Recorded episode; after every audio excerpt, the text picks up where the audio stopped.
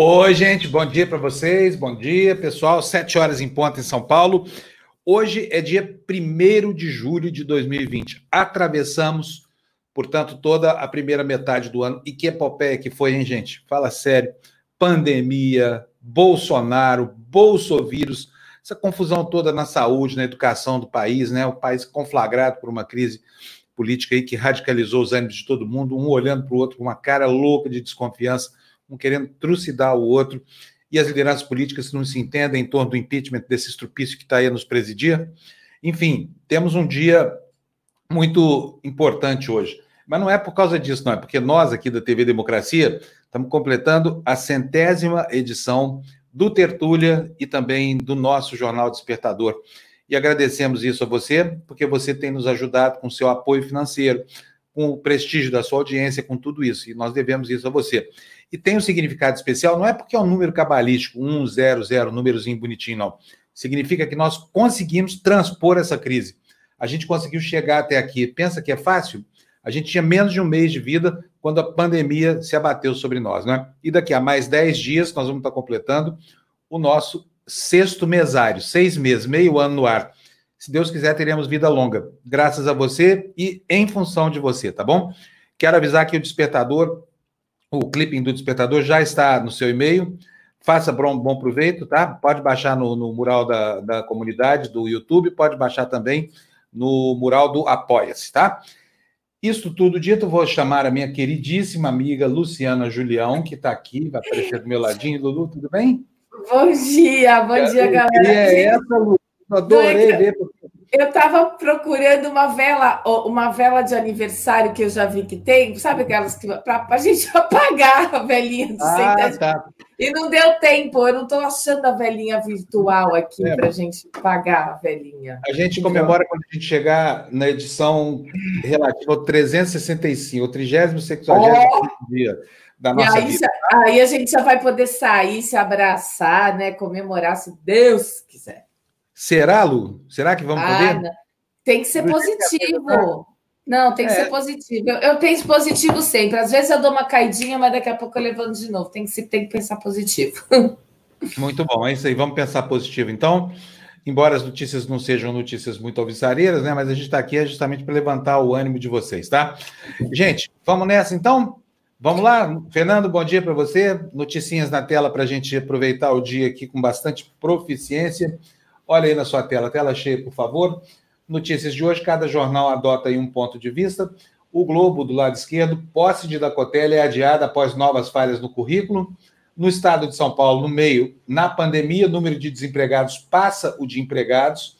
E na Folha de São Paulo, falsidade em currículo, tiram, falsidades em currículo, tiram Decotelli do MEC após cinco dias. Estava escrito que ia ser isso, né, gente?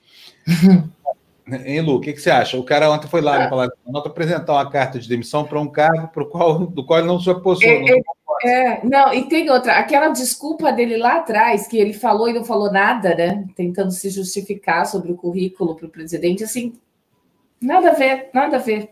Ainda, mas ainda bem, né? Ainda bem que, que não está lá, porque não, não, não tem condições. Foi o que você falou ontem, Fábio. Como é que uma pessoa que vai tomar conta do Ministério da Educação falsifica o currículo, cara? Não tem o é, menor é, cabimento, em nenhuma situação né, teria cabimento. Só no governo Bolsonaro que cabe isso, ah, tipo né? sejamos francos, né? É. Gente, vocês vão observar hoje que entre as notícias não estão as do Jornal o Globo. Por quê? Porque o site do Jornal o Globo está com problema. A gente não consegue abrir a edição do dia no, entre o, o, os jornais impressos, tá? É a primeira vez que isso acontece esse tempo todo, mas já vou avisando aqui ao pessoal da redação Globo que tem que corrigir o hiperlink lá que leva para a edição de ontem. E como notícia velha só serve para embrulhar peixe, e nem isso pela internet, né? Porque não tem papel nessas notícias. então, o Jornal Globo, atualiza aí o seu arquivo, porque tá ruim, tá? Não tá dando para ver. Vamos para o primeiro destaque do noticiário hoje, Fernando, por favor, na tela com a informação. Notícia da Folha de São Paulo. Ó, oh, que bonitinho! Ele não era Augusto. O governo só tem três Augustos agora, né? É, o cachorrinho chamado Augusto, né? Que foi chamado, ó foi apelidado de Augusto. É, o ex-mascote da primeira-dama, ele agora volta a ser Zeus, diz a Folha de São Paulo. Depois de Michele criar um perfil nas redes sociais, o Bolsonaro devolveu o animal ao seu antigo dono, Lu. Augusto, na verdade, é Zeus. O cachorro anunciado como novo membro da família Bolsonaro na segunda-feira já tinha um tutor, para o qual voltou nesta terça. Ele foi entregue para Najib Zeidan, de 25 anos, pelo próprio presidente Jair Bolsonaro e pela primeira-dama Michele. No começo de junho, Najib viajou e deixou Zeus sob os cuidados de sua mãe. O rapaz conta que, em sua ausência, o cachorro animou-se com uma cadela que estava no cio e aparentemente afastou-se demais de casa sem saber como voltar. Viu-se perdido. Tadinho. Que bonitinho, que história hum. mais chuchuca. Acabou tudo bem. E esse cachorro não vai ter que aguentar o Bolsonaro por perto. Maravilha. Mais um dissidente do governo Bolsonaro. O cão indevidamente apropriado retorna ao seu dono e não terá que ser ministro dos animais deste governo terrível. Bom. De repente ele seria um ministro melhor. Claro, oh, a sabedoria dos cachorros transcende muito a ignorância de certos bolsominions por aí, né? Ao menos não ouviu falar que para se candidatar a essa vaga no primeiro escalão do governo, esse cachorro tenha fraudado seu próprio currículo, se auto-intitulando de doutor, ou pós-doutor, ou doutor honoris causa. Gente, vamos lá? Notícia na tela. Já sabemos que o cachorrinho não pertence aos Bolsonaro. Agora eu acho engraçado, sabe o que, Lu? A Folha chama de tutor o dono do cachorro é querer ser muito bem enquadrado politicamente. Que tutor? É, tutor é. Ele é dono do cachorro, né? Ele é, é, é o, cachorro. o cachorro é dele. Tudo bem, eu tenho maior respeito pelos animais, adoro, tem cachorro, tem gato, mas chamar de tutor. Ah, o Fábio Panoso é tutor da Espoleta. Vê se pode isso. É tutor da Bonita. sou tutor coisa nenhuma, sou o dono dele. Quem é Espoleta? Ainda que... Espoleta é uma cachorra que já morreu, inclusive, uma cachorra ah, que eu tive. Tá. E, Espoleta tem uma legião de manés. Vamos lá, gente. Notícia põe na tela cheia, Fernando. Supremo deve. Opa, opa! Supremo deve derrotar Flávio. Flávio é Flávio Bolsonaro. E mandar o caso de volta à primeira instância. O caso em questão é o caso da rachadinha. Lu, lê para a gente, por favor. O senador Flávio Bolsonaro, filho do presidente Jair Bolsonaro, deve sofrer uma derrota no Supremo Tribunal Federal na ação em que pede para ser julgado com um foro especial no órgão especial do Tribunal de Justiça do Rio e não em primeira instância no caso das rachadinhas. O caso foi distribuído nesta terça para o ministro Gilmar Mendes, que já encaminhou a ação para que o Procurador-Geral da República, Augusto Aras, se manifeste. Gilmar foi escolhido relator do recurso do Ministério Público por já ter julgado a ação ligada às investigações contra Flávio, a regra da prevenção. Em setembro, o ministro suspendeu as investigações contra o senador até que o STF decidisse sobre as regras de colaboração do COAF em investigações criminais. Muito que bem. É, eu, queria fazer um comentário aqui sobre essa, sobre essa notícia, que é o seguinte: um comentário colateral periférico. Me incomoda muito quando os jornais chamam Flávio Bolsonaro só de Flávio.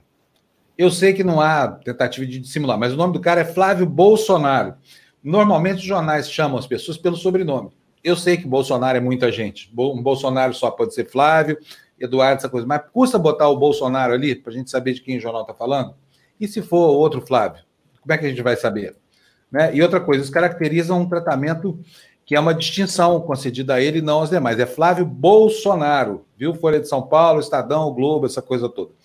Vamos lá, notícia na tela aí, Fernando. Outra manchete, por favor. Gente, vejam isso. Plena pandemia, era hora de fazer isso, Bolsonaro? Fala sério. Pagar um penduricalho aí para militares? E não é qualquer coisa, não, hein? 26 bilhões e meio em dois anos. É muita coisa. E esse Bolsonaro, aí, na, tentativa de estabelecer uma relação de simbiose com as Forças Armadas, não poupa o contribuinte brasileiro de pagar essa conta aí dele. Põe na tela para a gente, por favor, Fernando. Tela cheia. Aí, ó, o intertítulo diz aumento de até 73% na bonificação salarial concedida a integrantes das Forças Armadas pelo adicional de habilitação terá impacto de 1 bilhão e 300 milhões somente. O que está acontecendo aí, meu Deus do céu? What is this? É o, é o vídeo lá do temporal lá em Camboriú, certeza. Ai, meu é. Deus. É. Calma, Falei, gente, Jesus. É. Aqui, ventou, aqui ventou muito, não sei aí, mas ventou demais aqui. É, mas lá no sul foi que ventou muito, mas enfim. Foi. Lê para a gente essa notícia dos militares, Lu, por favor, essa do penduricalho aí, mais um presentinho do Bolsonaro para o seu. Ou seja, Mateus primeiros teus, né? E para os outros, uma banana. O que é isso? Como assim? De novo esse barulho? O que está acontecendo aí, Fernando? Vamos lá, Lu, lê para a gente, por favor. O reajuste de até 73% na bonificação salarial concedida aos militares das Forças Armadas que fazem cursos ao longo da carreira custará 26,54 bilhões de reais em cinco anos. Chamado de adicional de habilitação, o penduricalho será incorporado na folha de pagamento de julho dos militares, com impacto de 1,3 bilhão neste ano, em plena pandemia do novo coronavírus de acordo com nota técnica do Ministério da Economia e dados do Ministério da Defesa, obtidos por meio da Lei de Acesso à Informação. Não vejo a hora de terminar esse governo, entendeu? Porque esse governo é de uma incompetência cabal e de uma total falta de sensibilidade. Como é que pode, de um lado, o ministro Paulo Guedes ficar insistindo em congelar salário de funcionário civil e, de outro, o Bolsonaro abrindo as torneiras para esses senhores aí que vestem verde? Né? como se eles tivessem alguma justificativa para receber uma bonificação agora. Daqui a pouco vou inventar o auxílio pólvora para quem deu tiro no último ano, o auxílio CAP para quem usou CAP no último ano, o auxílio farda, né? E vai por aí afora. E aí criamos o quê? Militares parasitas, militares acostumados a mamata, mutreta, loucos por um carguinho, com os mesmos vícios dos políticos brasileiros. Ou seja, o, o desfavor que Bolsonaro está fazendo é, é, ele está, na verdade, desprofissionalizando essa tropa, que está demais. Olha a cara aí do comandante, olha. Gordo que dói, tá vendo só? Precisa fazer uma ginástica aí, porque se tiver uma guerra, ó, vai ter que vazar, sair correndo por aí, general, coronel, não sei o que mais, entendeu? É, então, assim, é um absurdo isso em plena pandemia. 26 bilhões e meio de reais, dinheiro que vai fazer falta para tirar gente que está morrendo no hospital. Lê para gente aí, por favor, Lu, a notícia. Não. A gente já leu do Penduricalho, Fá. Fiquei é. tão irritado aí. É, é, é. Queria que lesse duas vezes, vai. Quer que leia? Eu leio de novo. Porque não, não, é, não precisa, já, já tá bom. Tá, tá bom. Eu, sou, eu é, fico muito bravo. viajando aqui. Vamos lá, vamos combinar que eu vou ter que comentar as notícias depois que você lê, tá bom, Lu? Assim fica mais fácil. tá bom. Vou dar coisa aqui. Gente, bom dia para vocês que estão nos assistindo aí, chegando agora, os que já chegaram. Vamos ver quem foi que chegou primeiro aqui hoje. Hoje foi a Érica, lá de Brasília. Olha aqui, ó. Acordou cedo, hein, Érica? Meu Deus do céu! Mas também acordaram cedo o Marcelo, o Sidney. Quem mais? O André Ramos. Bom dia, André. O Sidney Silva está dizendo aqui, ó, a primeira vez que alguém ganha um cargo fica tão pouco tempo e sai com a titulação menor do que entrou, de pós-doc para graduado apenas. Isso porque não foi averiguado ainda, é verdade. Daqui a pouco a gente vai descobrir que esse pretenso pós-doc aí fez o Mobral e não titulou, não terminou.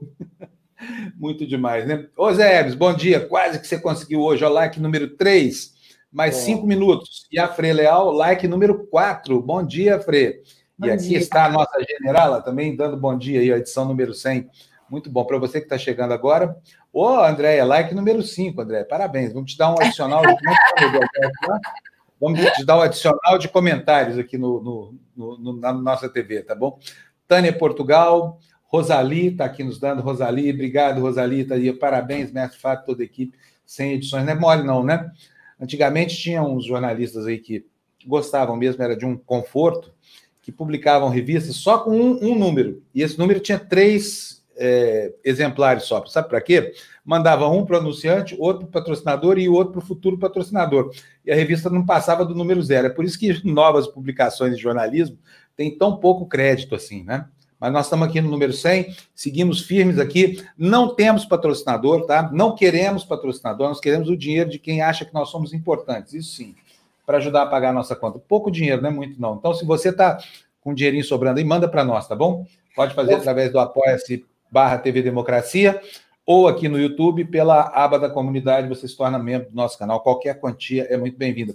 E por falar nisso, já estou fazendo essa parte aqui do Alto Merchan, Vou logo pedindo para você não esquecer de dar o like, tá? É super importante para a gente, tão importante quanto o dinheiro, tá bom? Fábio, depois gente, você, vamos... você, procura aí o, o, André Ramos, porque o comentário dele sobre a notícia do cachorro antes que fique muito longe tá demais. tá muito bom. Tá bom, eu vou procurar o André aqui. Estou vendo ele falando aqui sobre a ventania. Ó. Fortes é. ventos tinha também no Rio Grande do Sul. Daqui a pouquinho a gente vai falar sobre isso. Fernando, já que você fez essa bagunça toda aí com o nosso vídeo, Vamos aproveitar a dica do André e mostrar agora, vamos, o vídeo do, do, do, do temporal? Você deve estar com ele aí, porque eu já tá, e a certeza que estava. vamos ver, mostra melhor que coisa impressionante, Balneário Camboriú. Essa imagem que a gente pegou na internet ontem. Olha o que vem. Tá Caraca! Que! Nossa, Olha que loucura. Arrancar uma placa, olha a placa batendo no vídeo. Tá gente, tá perigoso! É, tá perigoso. Tá Pega a galera do quarto, tá perigoso. Gente, mas é demais. Olha que loucura. É, é, os gafanhotos estão chegando. É a praga do fim do ano aí, ó. Gafanhotos e tudo mais. Apocalipse. É. E aí, olha lá, olha cara. Olha isso. Olha lá. Nossa senhora. É muito vendaval, hein? Fala Oi. sério, hein? Tá bom, Fernando, não precisa mais, não. Maluquice isso. Que diz Beleza, vocês viram. É, olha, já temos aí, ó, praga de gafanhotos, 60 mil mortos, né? O governo Bolsonaro e mais essas imagens. É o fim do mundo ou não é? Fala sério, Lu. Tá acabando ou não tá? o meteoro. Tá. Como diz a, a, nossa amiga Malia, o meteoro tá chegando? É, ainda tem um meteoro aí, tem Nibiru na órbita, né? Gente, mas olha, graças a Deus eu sou ateu, eu vivo repetindo isso aqui, porque senão eu ia ficar assustado. Eu ia achar que são as sete pragas do Egito sendo reeditadas aqui no Brasil. Você sabe que um monte graças de gente está pensando isso, viu? Um monte de gente está é. pensando isso. Caro amigo, você que tem suas crendices, você que acredita nas previsões de Nostradamus, nessa coisa toda, nós respeitamos você e pedimos encarecidamente a você que reze, inclusive por nós que não acreditamos, tá bom? Porque, olha, o último, o penúltimo sinal foi a eleição do Bolsonaro. Agora começou a aparecer essa quantidade de coisa aí, né? É isso aí. Vamos lá, Fernando, notícia na tela para a gente ler, por favor. Senado aprova projeto das fake news. Eu acho que o nome dessa, desse projeto está errado. Devia ser projeto contra as fake news e não das fake news. Governo e grandes plataformas da internet se posicionaram contra o projeto que barra contas falsas e obriga ao armazenamento de dados. Lu. O Senado aprovou ontem o projeto de lei das fake news após um vai e vem de versões e uma série de polêmicas em torno da proposta. O texto recebeu 44 votos favoráveis e 32 contrários. Foram apresentados nove destaques, pedidos para alterar o texto. Só, só dois foram votados. Os demais foram retirados pelos partidos. O texto agora será analisado pela Câmara dos Deputados há mais coisas entre o céu e a terra do que supõe a nossa van aviação civil. Vocês estão vendo aí os aviões passando, né? Ouvindo. Está chovendo em São Paulo e eu fico bem aqui debaixo da, da terminalzinho da, da, pista da cabeceira 35 de, de Congonhas e quem sofre é você que está aí me ouvindo. Peço desculpas pelos aviões que nos, que nos alcançam aqui. Bom, vamos lá, gente. Mais notícia na tela. Eu sei que vocês querem notícias, as notícias estão aí. Suspeita de fraude em currículo derruba Decotelli cinco dias após a nomeação. Economista eh, entregou um pedido de demissão ao presidente depois de ter títulos acadêmicos questionados por universidades estrangeiras e também pela FGV.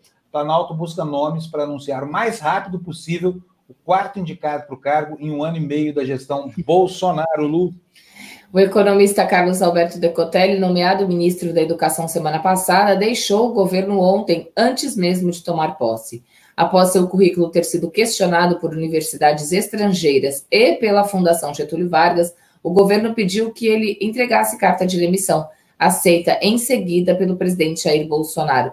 Decotelli ficou cinco dias no cargo. Foi o terceiro a assumir o MEC em um ano e meio de governo. Muito bem. Coitado do Decotelli, fiquei até com pena dele, sabia? Como é que uma pessoa se destrói assim, né, em praça pública? Como é que uma pessoa acaba consigo mesma em praça pública? Por que, que esse homem fez essa, essa barbaridade, gente? Fala sério. Para que inventar essa coisa toda? Ele, ele viveu uma vida que não pertence a ele, de um personagem que ele inventou que não resistiu a um minuto de apuração de fontes críveis, né? Daí vocês veem o perigo que a gente corre ao, ao simplesmente acreditar e dar guarida a gente que não tem as qualidades que enumera. E, e, vamos admitir aqui que os seres humanos, no geral, todos nós, inclusive você que está me ouvindo, e eu aqui também, a Lu, todo mundo, tem assim a tendência de edulcorar a própria biografia né, com feitos que não são nossos. De vez em quando a gente fala assim, ah, eu fui maior, eu corri 10 quilômetros a mais do que o primeiro lugar da maratona, sei lá.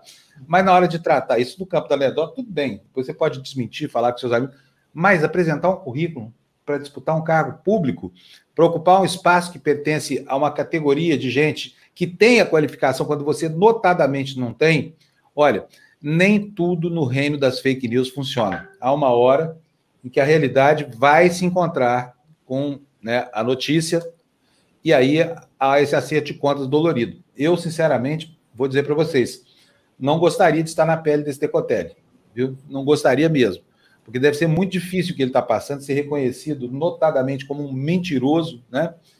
Um mentiroso que não serve ao governo mais mentiroso da história, por quê? Porque mente demais. Ou seja, ultrapassa todas as todas as perspectivas, inclusive as negativas que esse governo horroroso pode ter em relação a gente de baixa qualidade moral, que é o caso desse Decotelli. Bom, uh, vamos lá, Lu? Vamos.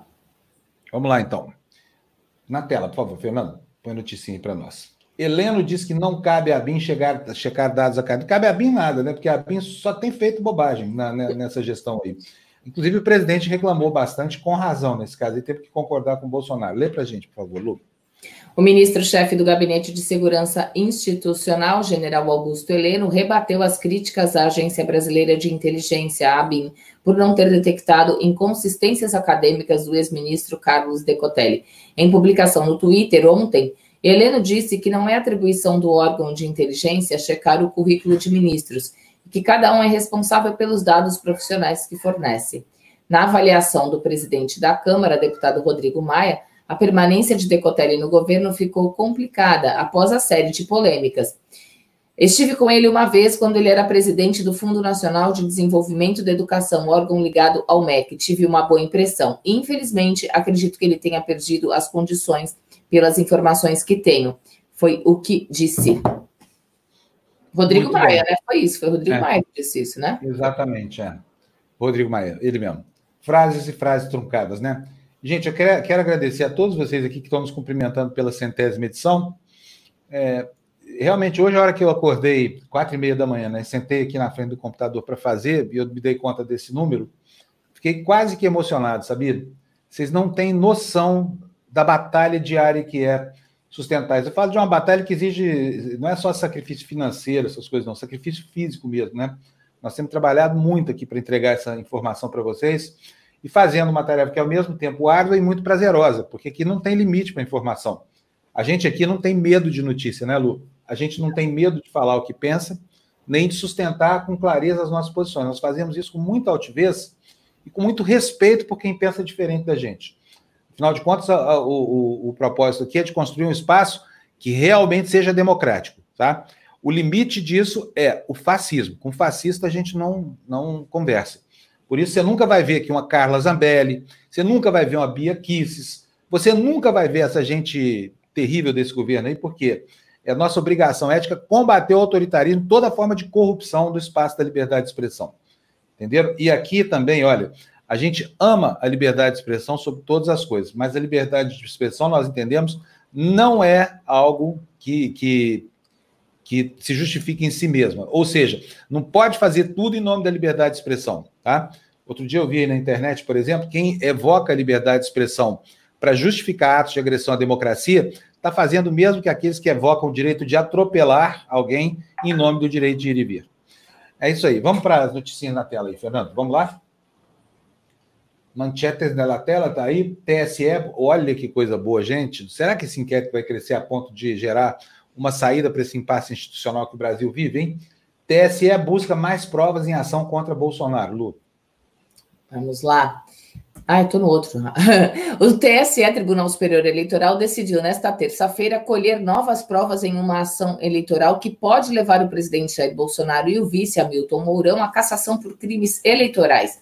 Por 4 a 3, a Corte decidiu reabrir as investigações sobre o hackeamento durante o pleito de um grupo nas redes sociais que reunia 2,7 milhões de pessoas contra o atual chefe do executivo. Após a invasão, o grupo passou a ter o nome Mulheres, ponto, Mulheres com Bolsonaro, hashtag 17, né? E o então candidato publicou um agradecimento nas redes sociais. As coligações de Marina Silva e de Guilherme Boulos entraram com uma representação no TSE e pediram a cassação da chapa Bolsonaro-Mourão. Vamos ver o que, que vai dar isso, né? Isso, eles pelam de medo lá. Vocês viram como o Bolsonaro ficou, ó, pss, cachorrinho adestrado, por falar em Zeus e, e Augusto e tudo, tudo mais, ó. Botaram a focinheira química nele lá, é, porque parou de desafiar a gente o tempo todo, né?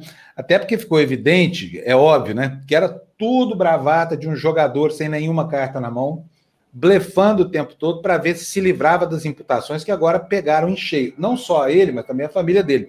Isso foi agravando a situação política, agravando, agravando, ao ponto em que chegamos a isso, né? Uma expectativa concreta de que ele possa vir a ser impedido pelo conjunto da obra, né? E por coisas específicas, como, por exemplo, o envolvimento dele da família com milícias, com rachadinha, com peculato, com, com funcionário fantasma, com todo tipo de, de distorção, afeta a vida de um parlamentar que não teve, não teve nem tem ainda que presidente da República, nem o zelo pela sua reputação e nem pelo dinheiro público. Por favor, pandemia agora, sobre a coisa, a situação horrorosa que você bateu sobre o Brasil nos últimos tempos. Fernando, põe na tela para a gente, por favor, o, o próximo slide. É, tá aí, olha, olha que tristeza. No Centro-Oeste, que tratou disso como se não fosse nada, como se fosse uma gripezinha, as mortes quadruplicaram. É, Para resguardar leitos, Goiás decide agora adotar um lockdown, bloqueio total intermitente. Mato Grosso e Mato Grosso do Sul orientam prefeituras a endurecer as regras. As mortes pelo novo coronavírus mais do que quadruplicaram em um mês na região centro-oeste e o número de casos aumentou cinco vezes e meia. De 29 de maio até esta segunda-feira, os óbitos foram de 363 para 1.618 na região, e o total de casos positivos de 15.550 para 85.103. Os dados incluem o Distrito Federal. O avanço maior aconteceu em Mato Grosso, onde o número de mortes passou de 56 para 536, e o de casos de 2.103 para 14.687. Em Goiás, os óbitos foram de 119 para 435. E o governador Ronaldo Caiado anunciou em videoconferência um lockdown, que é o isolamento completo intermitente. Bom, não é na região centro-oeste, mas poderia ser, porque né, foi uma divisão geográfica arbitrária. O estado do Tocantins, vocês se lembram, três meses atrás, um apresentador de televisão, Lu, será que você vai se lembrar disso? Um bolsonarista, obviamente, né? Saiu por aí dizendo o seguinte: que construir um campo de concentração para levar pacientes do coronavírus e dizia o seguinte: ó, essa doença não existe. Tocantins, por exemplo, só teve um caso. Lembra disso? Que tristeza. A ignorância realmente provoca um atraso, é, é, como é que chama isso? Civilizatório, que é inacreditavelmente grande, né? Gente, vamos lá. Próxima notícia na tela, vai. Vamos sair um pouquinho da pandemia, agora mesmo a gente volta para ela. Isso aí, olha, é, o reitor do ITA, né, é, um, é um nome de bom currículo, presumivelmente, tem que checar, hein, Abim? é, por via da dúvida, checa, mas o cara é reitor do ITA, tá tudo certo com ele. Vamos lá, manchete na tela aqui, Fernando, põe para gente. Reitor do ITA está bem cotado para assumir a pasta. Anderson Correia é evangélico, tem perfil técnico e apoio de vários grupos. Outros nomes estão sendo estudados também. Se o cara for bom demais, viu, Lu? É capaz de não conseguir a vaga, sabe? É é evangélico. Mas será que é dessa linha xiita aí, desses evangélicos sem, sem nenhuma perspectiva ética? Vamos ver. O que, que diz a notícia, Lu? O nome do atual reitor do Instituto Tecnológico de Aeronáutica, o ITA, Anderson Correia, tornou-se o mais forte para assumir o Ministério da Educação depois da saída de Carlos Decotelli. Evangélico e com perfil técnico, ele passou a aglutinar apoio de vários grupos que indicam nomes ao presidente Jair Bolsonaro. Correia foi presidente da Coordenação de Aperfeiçoamento de Pessoal de Nível Superior, o CAPES, até o ano passado, quando foram cortadas milhares de bolsas de mestrado e doutorado. Ainda no cargo, passou a concorrer à vaga de reitor do ITA, posição que ele já tinha ocupado entre 2016 e 2019. Foi o escolhido mais uma vez. Ele fez carreira na instituição, foi pró-reitor de pesquisa e relacionamento institucional, chefe de departamento e outros. É. Acabou, acabou a notícia aí.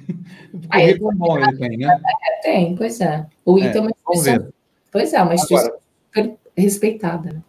Tem essa ressalva, a gente não sabe se o que é culpa dele, o que é culpa de restrição orçamentária é, que estabelecida pela, pela área econômica do governo, porque é dali que sai a canetada que libera o dinheiro. De qualquer forma, não parece ser um terraplanista maluco como esse Decotelli que apareceu aí do nada, sustentando um currículo que não pertencia a ele. De um persona, né? Então, vamos torcer para que seja isso mesmo. Sabe por quê, gente? Porque não é possível, não é crível que a educação no Brasil vai continuar sendo tratada como tem sido tratada por esse governo, né? Então, assim, que o cara seja evangélico, tudo bem. Isso não pode ser determinante do perfil de atuação do sujeito. Afinal de contas, nós temos um Estado aqui que é laico, né? E os evangélicos também, imagino, não vão querer ser associados mais do que já estão a um projeto pré-medieval de governo como esse, né? Com, inclusive assumindo seus erros. Bom, agora vamos passar um pouquinho para o noticiário policial, para a gente ver aqui mais uma vez. Você sabe, Fábio, eu não sei se você conhece a história do Eduardo Lira, um menino que saiu da favela de Guarulhos. Não sei se você conhece, você já ouviu falar? Não conheço, não. É, depois eu assisti ontem um, um, a gente vai ter um, um, eu vou conversar com ele para outras coisas e a história dele é impressionante. O menino que saiu da favela de Guarulhos, pai preso, tinha tudo, tudo, tudo, tudo para dar errado. E ele fala isso, assim, o quanto a educação foi importante na vida dele. Então, assim, se vocês depois quiserem pesquisar, tem vídeos no YouTube maravilhosos desse menino. Vale a pena. É, como é que é o nome dele? Eduardo Lira. Ele Eduardo é, Lira. É, Eduardo Lira, vale muito a pena ver esse menino e o quanto a mãe dele foi importante na, na, na, vida, assim, sabe? Eu acho que vale super a pena como exemplo mesmo. Menino com menos de 30 anos foi indicado para participar de um fórum super importante aí, mundial. É, é sensacional, menina. Bom, lembra, Andréia, lembra, Andréia, de, de pesquisar esse nome para a gente, para a gente entrevistar aqui, porque esses exemplos de superação assim, são muito interessantes, né? Maravilhoso. E é óbvio que o único caminho para dar dignidade a alguém que não tem dignidade como herança familiar, dignidade, estou falando é dinheiro, tá? Não é dignidade moral, é dinheiro. É, que não tem dinheiro é a educação, não tem outra saída. No mundo inteiro é assim, as pessoas vão, vão construir a sua renda a partir do que elas têm de conhecimento e de educação formal. Né? Portanto, não é de se estranhar que isso tenha gerado uma condição de vida melhor. O que é de se estranhar é que o Brasil continua impedindo as suas, as suas gerações, as levas de adolescentes que tenham acesso a esse caminho, porque sem chegar a ele não se vai a lugar nenhum. E, e aí é que começam os problemas, porque quando o governo é, justifica a sua cruzada contra a educação formal por causa da, da, fobia ao comunismo, que é um negócio que nem existe, né? o que, que ele está fazendo? Está condenando gente como esse Eduardo Lira a permanecer na favela, a serviço de traficantes, afrontando a polícia e provavelmente vivendo pouco para menos do que o suficiente para chegar até os 30 anos, né? E para sacramentar aí ah, muito, por uma... muito menos, né, Fábio? Quem, quem, quem teve, a gente como repórter já viu isso várias vezes, que os meninos que, que infelizmente são requisitados pelo tráfico, eles falam mesmo que até 18 anos. É, se viver é. até 18, viveu, viveu muito. É uma, é uma realidade muito difícil, mas vale a pena, viu? Ele é jornalista, colega nosso, Eduardo Lira. Quis estudar jornalismo e foi lá, ó, se formou. André, põe na nossa pauta aí, Eduardo Lira. Tá? Olha, gente, mas vamos voltar para as notícias aqui. Vamos falar sobre gente que desperdiçou a oportunidade de ser honesto por meio da, de uma educação privilegiada. Quer ver só a notícia na tela aí? Duas notícias a um tempo só. Um juiz em São Paulo preso sob suspeita de receber propina. Lê essa aí, depois eu volto para a gente ler a segunda, Lu. A Polícia Federal prendeu nesta terça em São Paulo o juiz federal Leonardo Saf de Mello, titular da 21ª Vara Civil do Tribunal Regional Federal da Terceira Região. Ele é suspeito de receber propina em troca de ordens judiciais em levantamentos de precatórios, que são ordens de pagamento de dívidas judiciais do Estado com particulares. Pois é, cara é juiz federal, hein? Um juiz federal é o cara que sai da faculdade, fica dois anos na, na advocacia, presta um concurso e nunca mais na vida tem nenhuma preocupação com supermercado, com aluguel, essa coisa toda. Um garoto desse, com 22, 23 anos de idade, às vezes 24, 25, começa ganhando quase 30 mil reais por mês. Depois vira desembargador, tem uma vantagem um pouco maior, mas ao longo da vida, ele é um total privilegiado. E aí o pilantra ainda vai para a rua para vender sentença, sabe? Sacanear a gente que está 10, 15, 20, 30 anos esperando para receber um precatório. Tenha santa paciência, sabe? E não é só ele, não. Tem muito mais juiz por aí envolvido. Vamos voltar para a notícia, Fernanda, mesma. Cadê a notícia? Está aí, ó. Magistrados são alvo de operação da Polícia Federal também em Goiás, Lu. A Polícia Federal cumpriu nesta terça oito mandados de busca e apreensão em endereços de empresários, advogados e magistrados do TJ de Goiás, suspeitos de envolvimentos em esquema de venda de sentenças judiciais em processos de recuperação judicial de empresas. Dois desembargadores e um juiz estão entre os alvos da operação. A investigação corre em segredo de justiça. As ordens foram determinadas pelo ministro do STJ, Mauro Campbell. Olha, sobre a história do cachorro, o Mauro Korn está dizendo: ó, o nome Augusto, né? Que foi dado ao animalzinho lá. Foi em homenagem ao Aras, ao Helena, ao Pinochet ou ao Nunes. Os quatro Augustos do governo aí. Eu acho que foi em homenagem ao Aras, hein? O Aras é que tem dado bons motivos para ser homenageado por esse governo aí. Colocar o nome do procurador-geral num cachorro realmente é uma bela homenagem a ele. Hein? Não sei se o cachorro ficou contente, mas ele ficou. Oi, Felipe, bom dia para você. Bom dia, Kleber. Bom dia, Maracajá, que está dizendo aí, o cachorro saiu vivo, graças a Deus. É sim. Olha aqui, gente, a Maria Olivia Mello está dando parabéns para a gente, está dando parabéns a mim pela iniciativa de criar uma TV comprometida com jornalismo de verdade. Muito obrigado. Né? A dona Dirce Oliveira disse que não vai poder, não vai poder estar junto no tertúlia número. Dona Dirce, como é que a senhora falta numa festa dessa, dona Dirce? Brincadeira, não vai ter bolo, não vai ter nada, só noticiário. Eu vou procurar a velhinha virtual até o final do jornal, eu acho aqui, eu acho aqui. É isso aí. Mas a gente está mais comprometido com as notícias do que com a data, com a nossa efeméride aqui do sexto mesário, viu? Dona Dirce e todos vocês. Para nós é uma alegria chegar até aqui, mas nós temos que trabalhar muito para poder chegar ao 200 agora, né? Então vamos lá. Muito obrigado, Marta. A gente também adora você, tá bom? e muito obrigado mesmo. É, bom, vamos lá, Fernando. Mais notícia na tela, por favor, que as pessoas. A mãe mandou presente de aniversário, hein? Depois você veja. A minha aí. mãe. Super A minha mãe está muito presenteadora. Já vi aqui piscando aqui, cenzão para gente. Ó. Vamos comprar um vinho francês para comemorar o nosso sexto mesário. Notícia na tela para mim, por favor. É, Fernando, aqui Aí, assim fica mais fácil de ler. Governador do Amazonas é alvo da PF. Olha, mais um, né? Aí não é mais juiz, agora é governador. Ação por desvio na saúde. Secretário de Saúde, que está entre os presos, entrou no governo depois da negociação do contrato investigado. Lu. A Polícia Federal cumpriu nesta terça-feira mandados de busca e apreensão na casa e no gabinete do governador do Amazonas, Wilson Lima, do PSC. A ação faz parte da Operação Sangria, que investiga desvio de recursos federais usados no combate à epidemia do novo coronavírus. Além da residência de Lima e da sede de governo, a PF cumpriu outros 18 mandados de busca e apreensão e oito de prisão temporária. Entre os presos está a secretária de Saúde Simone Papais.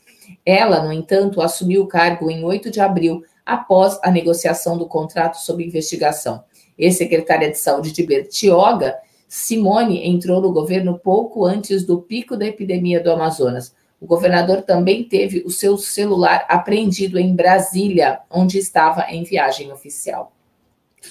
Muito bem. Bom dia, Melo. Bom dia. O Melo todo dia aqui com a gente. Fico contente de ver. O Melo é meu amigo, é um cara importantíssimo como jornalista. Foi um ótimo jornalista a vida inteira, assessorou a, a equipe da Prefeitura da Marta Suplicy. E aqui tenho uma ótima mãe também, foi a minha melhor mãe entre todas, dona Marta, muito obrigado, desejando para a gente aqui coragem aqui na TV Democracia para restabelecer a verdade. A minha mãe é a prova viva de que sair do bolsonarismo faz bem para a saúde, tá? Ela, depois de, de, meses de equívoco, ela assistindo aqui a TV Democracia, ela conheceu a verdade, e a verdade a libertou do bolsonarismo, tá? Então, se você conhece algum bolsomínio aí que está assim tendo problemas com a sua identificação pessoal, que está em choque, né, defendendo já de maneira acanhada isso tudo que ele vinha defendendo com tanta ênfase, indique a ele o nosso tratamento TV Democracia. Em duas semanas de TV Democracia, todo dia, das 7 às 11 da manhã, você cura o bolsonarismo e se liberta para sempre. Conhecereis a verdade e a verdade vos libertará. Notícia na tela, por favor, para curar os bolsomínios e para reforçar o nosso sentido de cidadania.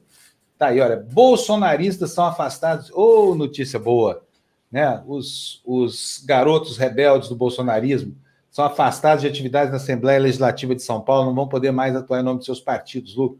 O presidente da Assembleia Legislativa de São Paulo, Cauê Macris, determinou o afastamento por um ano dos deputados bolsonaristas Douglas Garcia e Gil Diniz, ambos do PSL, de atividades partidárias e em comissões da casa.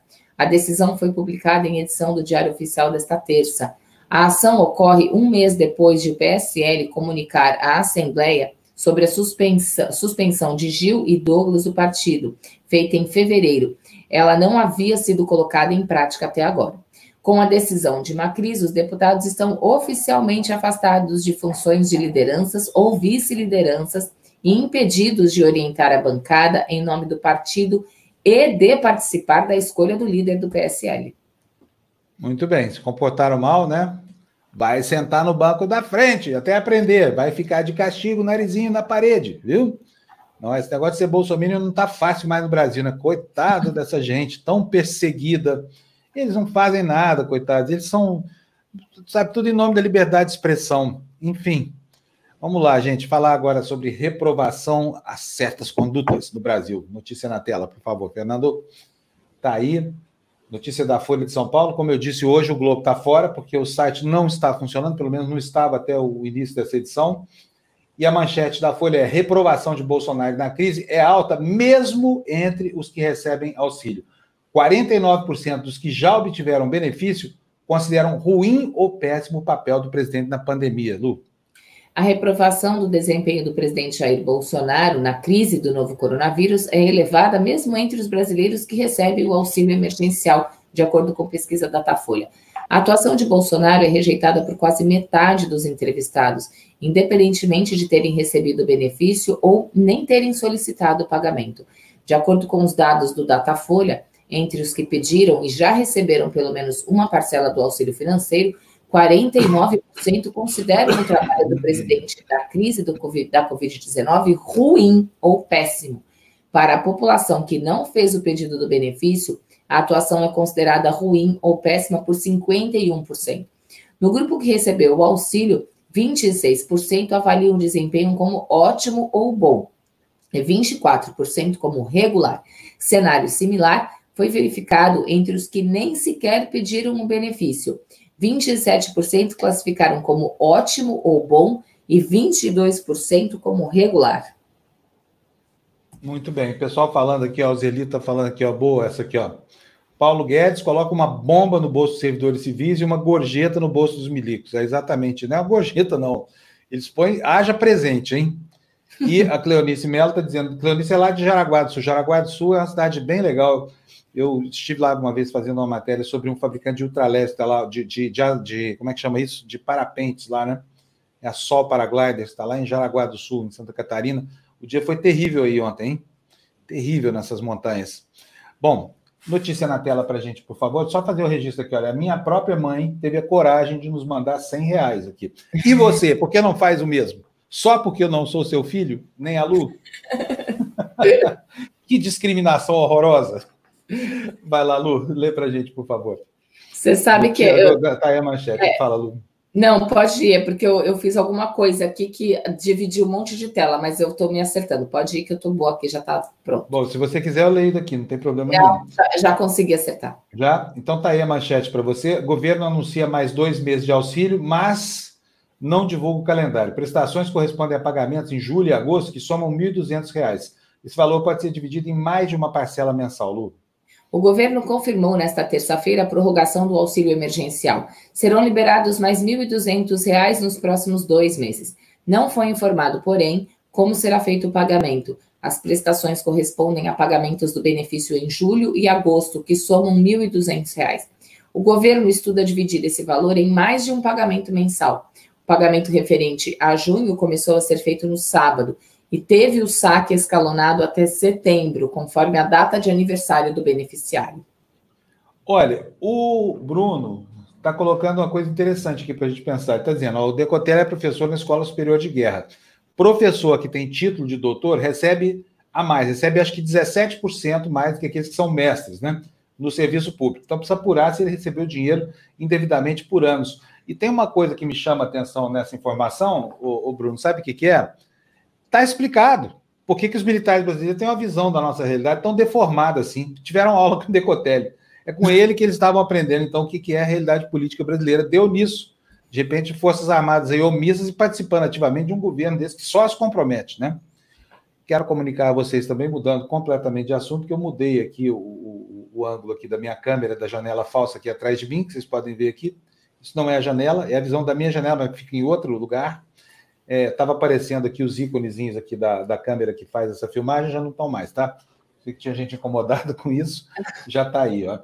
Maracajá, está dizendo, diretora da escola pré-Coelhinho Feliz informou que Decotelli não concluiu o Jardim da Infância. Segundo a tia Márcia, ele não teve a prova final aceita por não ter pintado o desenho da Mônica.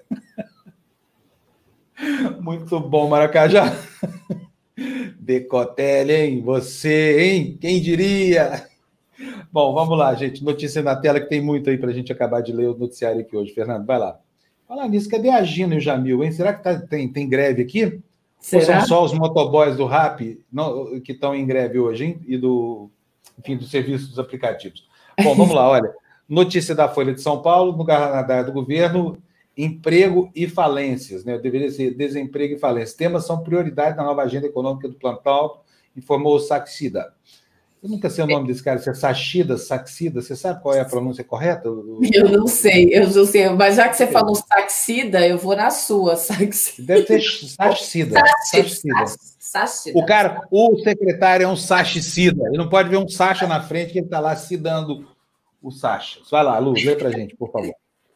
Depois da aprovação do novo marco do saneamento pelo Congresso, o secretário de Política Econômica do Ministério da Economia, Adolfo Saxida, Cida, antecipou ao Estadão Broadcast que quatro projetos devem ganhar prioridade na agenda econômica daqui para frente: o fortalecimento de programas sociais, o novo programa de incentivo ao emprego, uma nova lei de falências e projeto para melhoria do mercado de crédito de capitais e de garantias.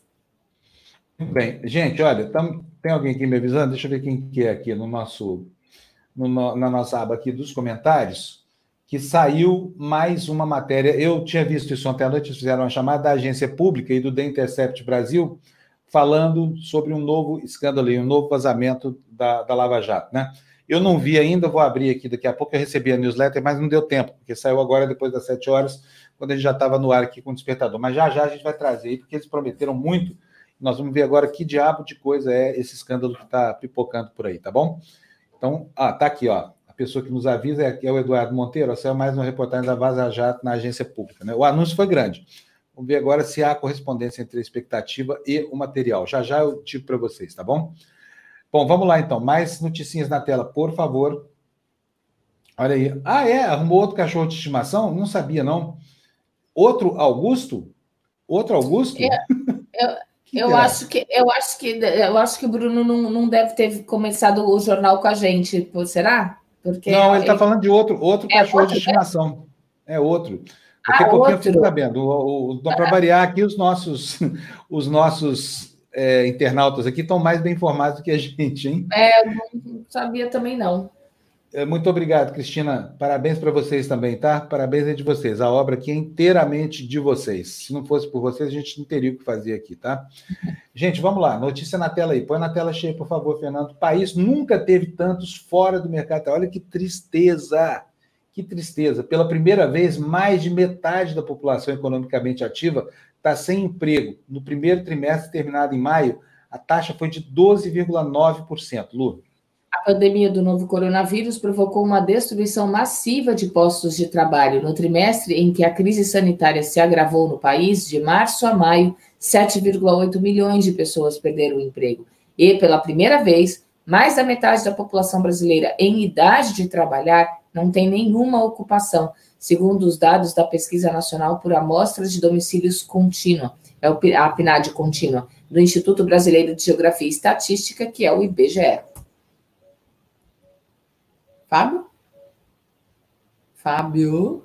Cadê Fábio? Pronto, pronto, eu tinha ah. fechado. É. É, olha que gracinha, olha. Cosmorocha, Cosme 1. Isso é um engraçadinho, né? Estou morrendo de rir da sua piada aqui, ó. Ateu não se emociona, não tem coração nem nada, sabe? Perguntar, e você? Você raciocina? Ai, meu Deus do céu, tem cada idiota por aí que eu vou te falar uma coisa. Eu tirar esse cara da tela aqui que não merece estar entre a nossa galeria de, de comentaristas, não. Tá? Ateu se emociona assim, tá? Ateu apenas crê diferente de você, tá? Provavelmente, porque, enfim, assim como você tem direito à sua crença, a gente tem direito à nossa aqui, portanto, nos respeite, senhor. Por favor, tá? Bom, notícia na tela aí, Fernando, para a gente ler, por favor. Tá aí, olha, a bolsa tem uma retomada em V, não sei o que significa, mas a notícia é boa, porque está escrito aí que ela subiu 30% no melhor trimestre desde 2003, né? lógico, depois do pior tombo da história.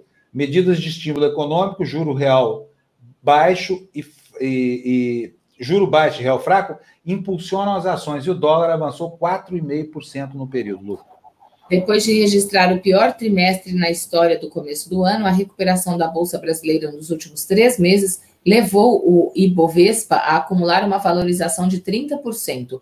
É a maior alta trimestral desde o fim de 2003, no primeiro governo Lula, quando a bolsa subiu 38,9%. Ambos os períodos seguiram uma forte queda do índice e foram marcados por cortes na Selic e a volta de investimento estrangeiro. Muito bem. Olha, acabou a greve aqui na TV Democracia. tá? Mas antes de colocar, de demonstrar para vocês por que, que, que acabou a greve, eu quero botar aqui uma mensagem do Luiz da Ótica. E, o Luiz esteve com a gente o tempo inteiro. Olha só, ele é nosso vizinho lá no prédio onde fica o nosso escritório, que aliás está fechado há quase quatro meses, né? Está nos dando aí parabéns pelo despertador número 100. Fábio e equipe, acho que assisti a quase todos não só assistiu, viu, Luiz? Tem um, um agradecimento especial para você. Ele mandou colocar no, no, no monitor do, de televisão da mídia indoor lá do prédio onde a gente trabalha, Lu. Você não viu isso, né? Foi uma pena. Uma homenagem lá, ele saudou a gente quando a gente chegou. Bem-vindo, TV Democracia. Jamais vamos esquecer disso, tá? E além disso, o Luiz fez estes óculos. para mim, reformando outros que estavam combalidos aqui. Muito bem, funcionam direitinho, tá? Então, Me deu assim, consultoria aqui, né? Você é um querido mesmo. Obrigada, viu? Exatamente. Bom, vamos lá, gente. Luiz, brigadíssimo, viu? E obrigado também, por intermédio do Luiz, a todos vocês que nos ajudam aqui todo dia com a audiência de vocês.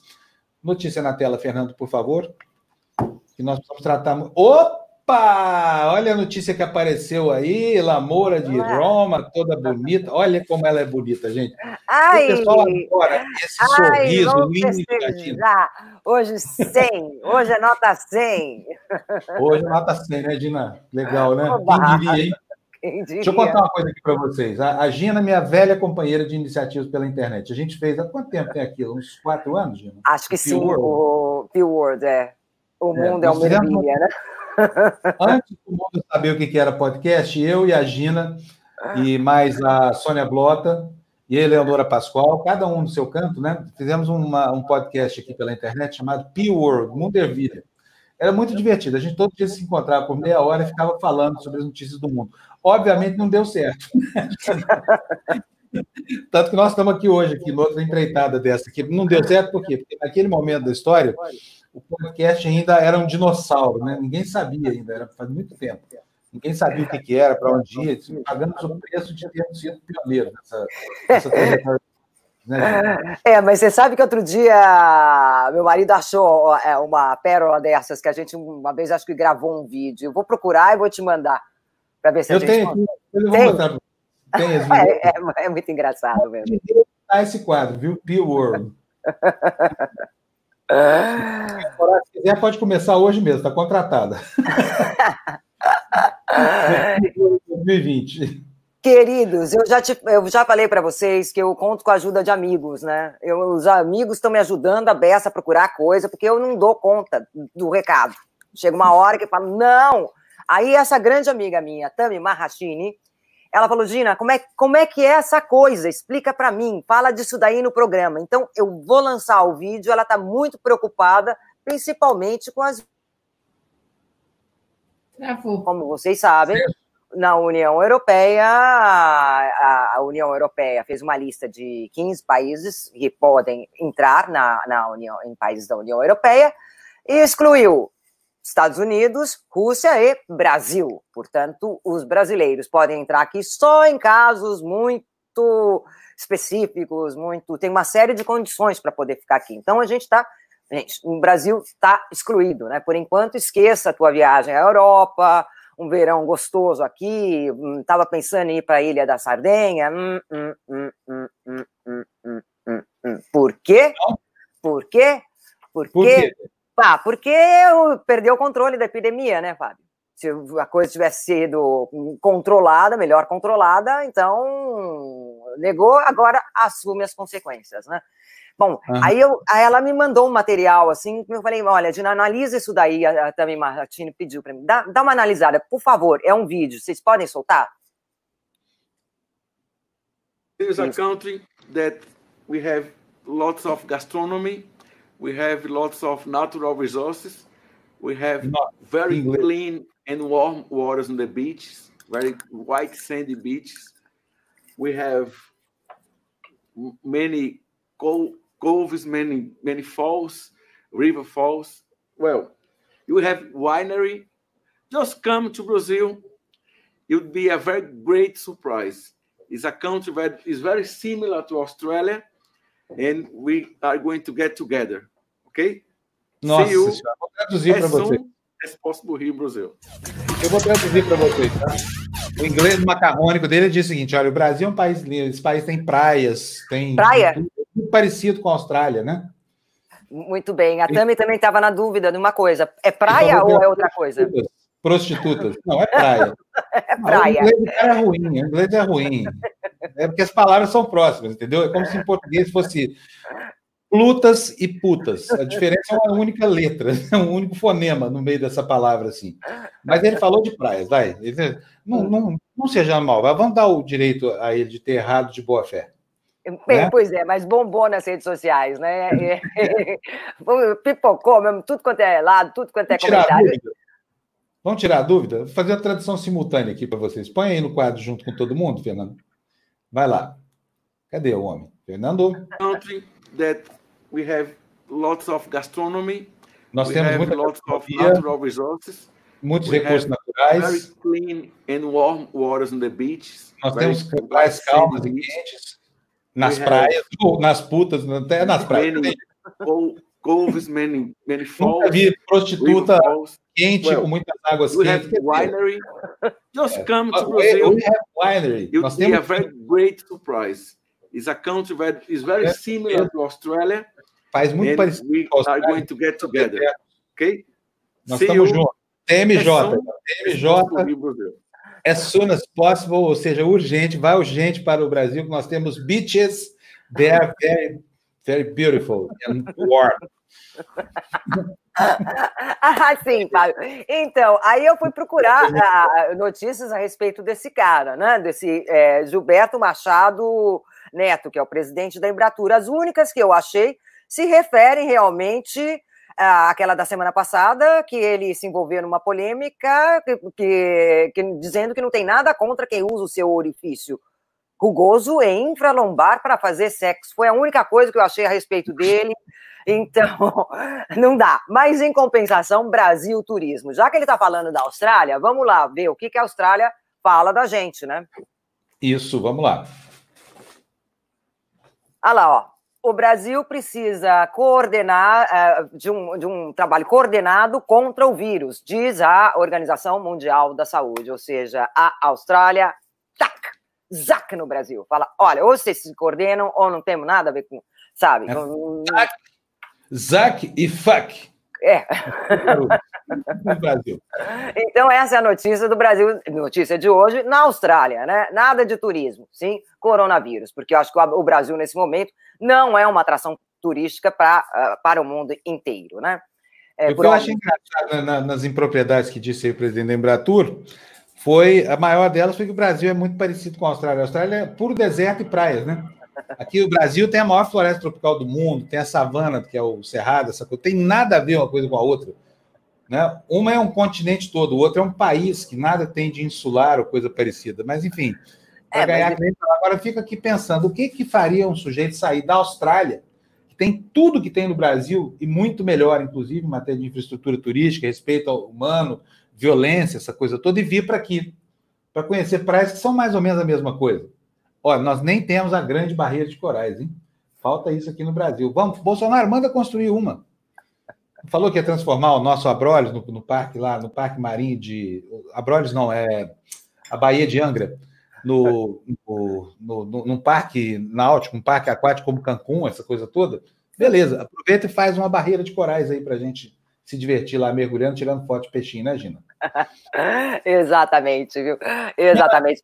Pergunta para você. Você continua na sua missão terrível de tentar encontrar uma notícia boa sobre Bolsonaro na imprensa mundial? Continuo, continuo. Então, da Austrália, fui para Nova Zelândia, mas eu achei um, na Nova Zelândia um jornal um pouco raro. Olha.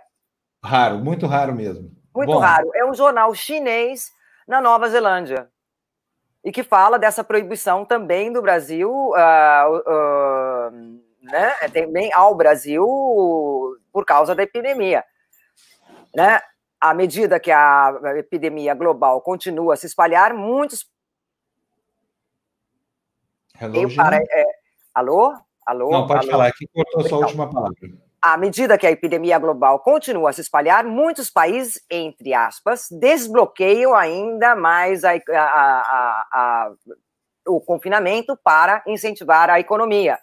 Mas, em compensação, as consequências são essas, é o que diz a matéria, né? As consequências é, uma, é o descontrole da pandemia, né? Então, esse uhum. daí da Nova Zelândia. A próxima, é já Chinese que a gente... Herald. Chinese é, Herald. É, o jornal da Nova Zelândia. É, esse daí também é. Esse daí não é China, não. Esse é Taiwan. Ok? Taiwan. Esse UDN é Taiwan. Então, o que, que diz o título? Vamos ver aqui. Ah, abrindo. Fronteira da União Europeia desbloqueia para alguns países, mas o, o, o Brasil está severamente fora né, da lista. Ele usa a palavra severamente, segundo o tradutor. Né? Então, quer dizer, Taiwan também não deu certo, gente. Agora, tem, são só 15 países, 14, se eu não me engano, né? 14, e mas a, a, a, China tá, tá assim, ou seja, o que, que acontece? A China, se a China abrir as fronteiras para os europeus, aí eles, eles consideram abrir a, a fronteira para os chineses. Então tá assim uma moeda de troca. Mas são 14 Sim. países, entre eles está o Uruguai, e Tunísia, Marrocos, não sei se a Argélia é. também, países... Na América do Sul, só o Uruguai. E aí, o que acontece é o seguinte: quer dizer, sobram no mundo aí uns 190 países né, que poderiam estar encabeçando essas manchetes. Mas elas estão focadas no Brasil por quê? Por causa do nosso mau comportamento. Evidente.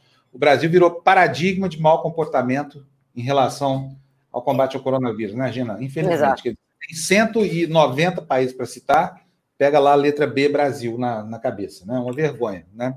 Obra do governo Bolsonaro para você que financia essa patifaria toda. Vamos lá, Gina, tem mais? Vamos lá. A próxima eu escolhi a Rússia, porque a Rússia também foi banida, né? A, a entrada né, de russos também na União Europeia. Então, o título diz isso: União Europeia permitirá que 15 cidadãos de. Eh, não, que cidadãos de 15 países entrem a partir de 1 de julho. Uh, e é uma matéria sobre turismo, né? E que fala, fala basicamente isso. A versão final da lista foi acordada pelos países da União Europeia na sexta-feira passada. Eles falam que contém 15 são a Argélia, Austrália, Canadá, Geórgia, Japão, Montenegro, Marrocos, Nova Zelândia, Ruanda, Sérvia, Coreia do Sul, Tailândia, Tunísia, Uruguai e também a China, desde que a China abra suas fronteiras aos países europeus. Então, estamos também na Rússia. Estamos ali no, no pacote. Né? Então, por favor, Fê, a, a, a próxima. Olha, a próxima eu fui para a Alemanha. Vocês sabem que eu adoro a Alemanha, assim como o jornalismo deles, a cultura alemã, eu gosto bastante mesmo. Ah, e, aliás, é, comentários sobre o Decotelli, praticamente eles não, tipo, não se, não, não chegaram nesse, nesse nível, né? No, no ah, não, entenderam ainda, não conseguiram entender ainda. Não conseguiram entender, não dedicaram nenhuma linhazinha para, para o, o, o Decotelli. Mas esta daí, ela é uma matéria da RD, ARD é uma, é uma rede de TV e mídia em geral é, é, da Alemanha. O, o, equilíbrio do terror é de Bolsonaro. Isso diz a, a, a matéria. E aí fala realmente do Jair Bolsonaro governa por um ano e meio, um tempo de escândalos e fracassos. O Brasil atualmente é um dos pontos mais quentes do coronavírus no mundo. O judiciário se concentra nos filhos de Bolsonaro, sua política ambiental também o isola internacionalmente. Bom, tá claro, né? Tá claríssimo. Tá, tá claro, tá claríssimo. né? Agora a outra também é a da Alemanha. Isso. Essa fala da violência policial. Polícia brasileira rastreia sangue através de favelas. Nenhum outro país do mundo, em nenhum outro país do mundo, mais pessoas eh, eh, são mortas pelas forças de segurança do que no Brasil. O presidente Jair Bolsonaro diz: apenas um bandido morto é um bom bandido. Né? Mas, bandido bom é bandido morto, é. Exato. Uh, mas as pessoas inocentes são repetidamente pegas pelo fogo cruzado durante os ataques. Quer dizer, essa também é uma, é uma imagem do Brasil no exterior, né? Lamentavelmente. O país que extermina seus pobres e pretos. É um absurdo isso, mas é verdade, é verdade. A criminalização da pobreza, né? É, exatamente o racismo também, né, que está por trás disso, e assim, uma sociedade segregada por caças, né? Uhum. O tratamento para quem dentro de Paraisópolis é um, no Morumbi, ao redor do Paraisópolis, é outro.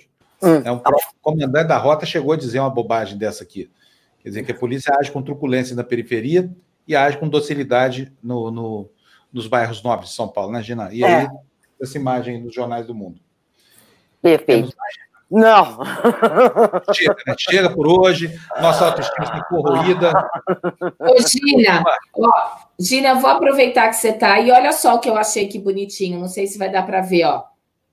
Dá para ver? Não vai dar para ver, né? Ó, gente, cadê? É, uma, é, um, é um bolo que tem 100 velhinhas, eu coloquei. E aí, olha que bonitinho, ó. Ó.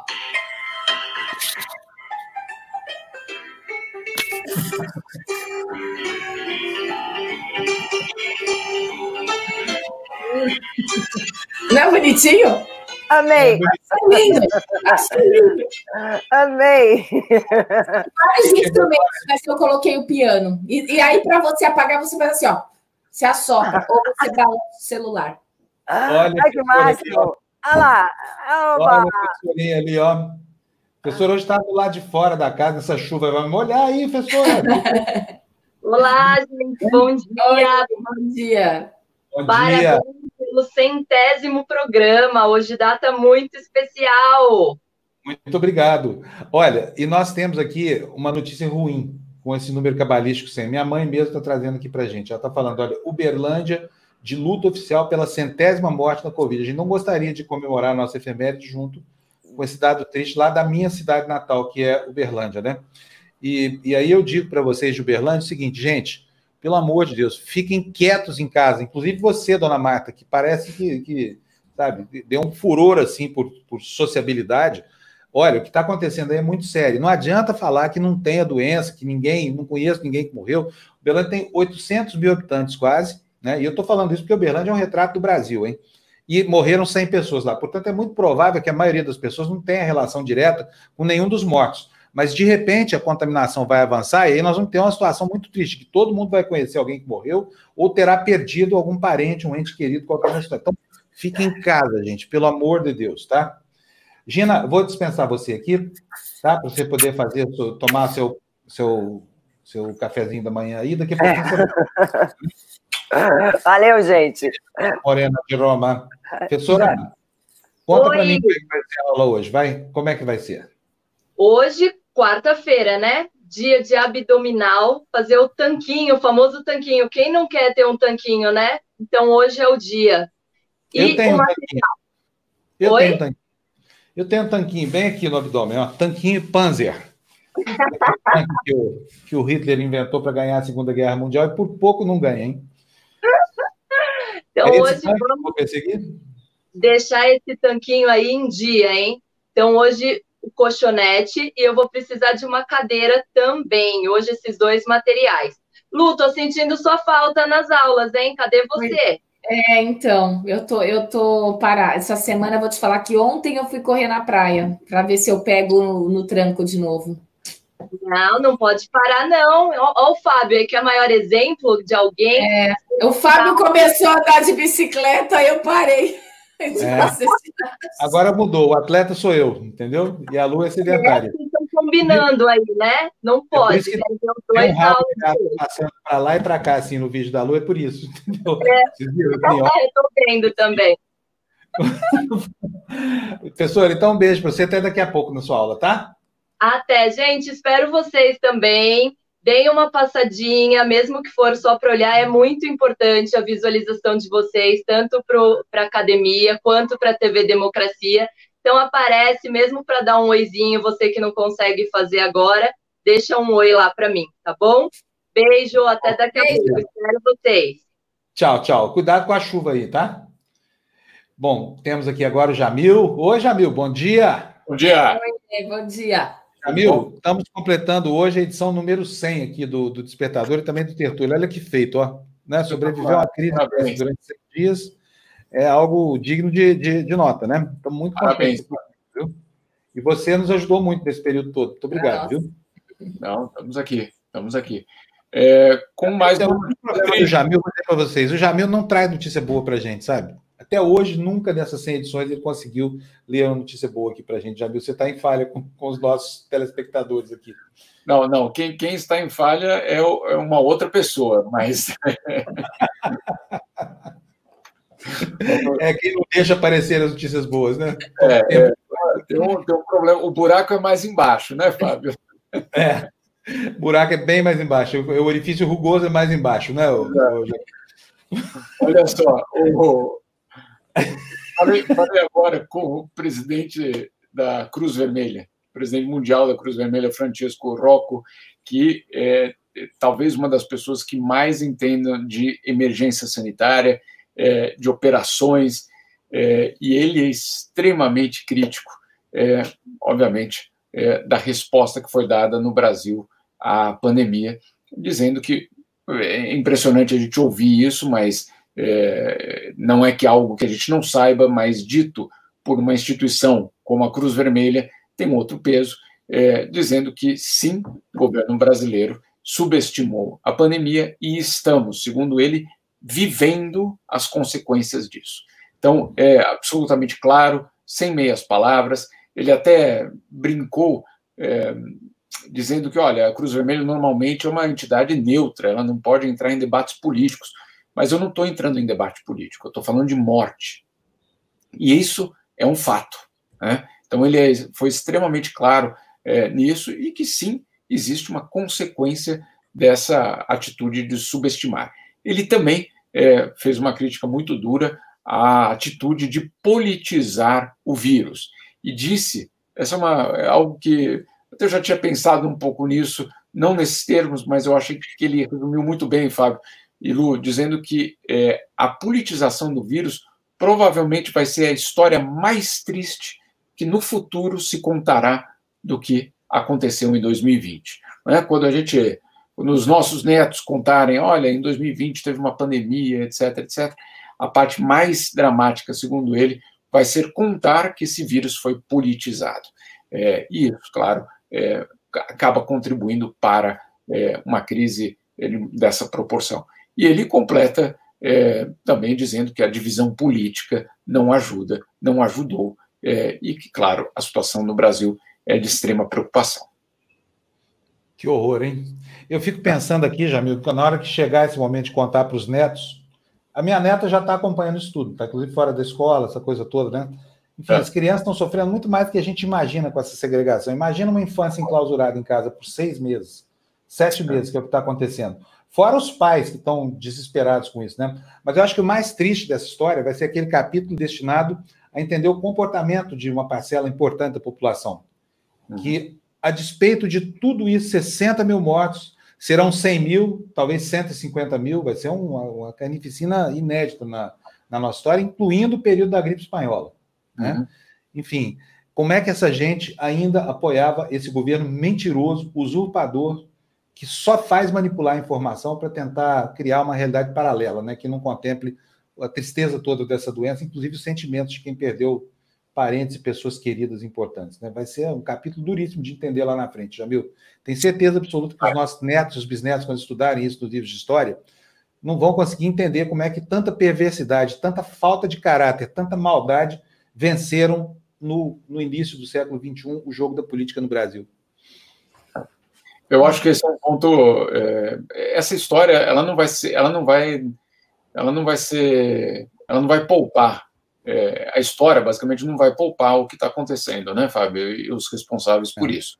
é, se vai ter tribunal, se não vai ter tribunal, se vai perder eleição, é, se isso é outra história. Agora, a história em si, é, ela vai deixar, ela não vai é, minimizar o que está acontecendo. Então, eu acho. E a gente que... espera no, no, no epílogo dessa história que vai ser escrito daqui a muitos anos que esteja lá a informação de que Bolsonaro e outros pares da história foram julgados e condenados pelo Tribunal Diário e concluíram a vida dentro de uma cela de cadeia, porque é o que eles merecem por causa desse é. processo horroroso que a gente está vivendo. Teve uma outra informação também muito interessante, Fábio, da OIT, da Organização Internacional do Trabalho, que apresentou seu novo relatório sobre o desemprego no mundo. Né? É, o quinta, é a quinta atualização que eles fazem desde o início da pandemia e que mostra que a América do Sul foi a região mais atingida. E aí que é a parte curiosa, né? É, a OIT diz o seguinte: é, aqueles que tentaram salvar a economia né, como prioridade acabaram perdendo tudo a saúde e a economia. Né? Então, é, é, muito interessante. E hoje, perdão, é, fazer esse salto, hoje o presidente da Cruz Vermelha disse, com outras palavras, exa exatamente a mesma coisa, colocando que é, o, o, Brasil foi um exemplo de um país que priorizou a economia, né? e que deu no que deu. Então, a, a, a situação, a estratégia de dizer vou salvar a economia, passa e passava e vai continuar passando por salvar vidas. Né? Essa é uma, uma, uma equação que não tem como sair dela. Né? Você é, não vai salvar a economia, e esses são os dados que a OIT é, mostra, é, você não vai salvar os empregos se você não salvar as vidas primeiro. É, foi doloroso aqui na Europa? Foi. É, foram meses complicados? Foram. Mas, Fábio, acabou, né? de uma certa forma. Claro, a parte não, não acabou a pandemia, não, não, não quer dizer que a crise acabou, mas foram dois meses fechados e é, pode, pode voltar a ter algum tipo de atividade. É, o dramático aí do, do, do, da América do Sul é que não tem nem a previsão ainda de quando isso vai acabar. Né? É, é, é um absurdo. Então, assim, sim, a reabertura aqui na Europa fez elevar o número de, de casos de novo, etc. Mas é, longe, longe do, da, da, dimensão que está acontecendo no Brasil. só vou dar um último, é, último, uma última informação, é, mas eu achei que, que, é bastante importante.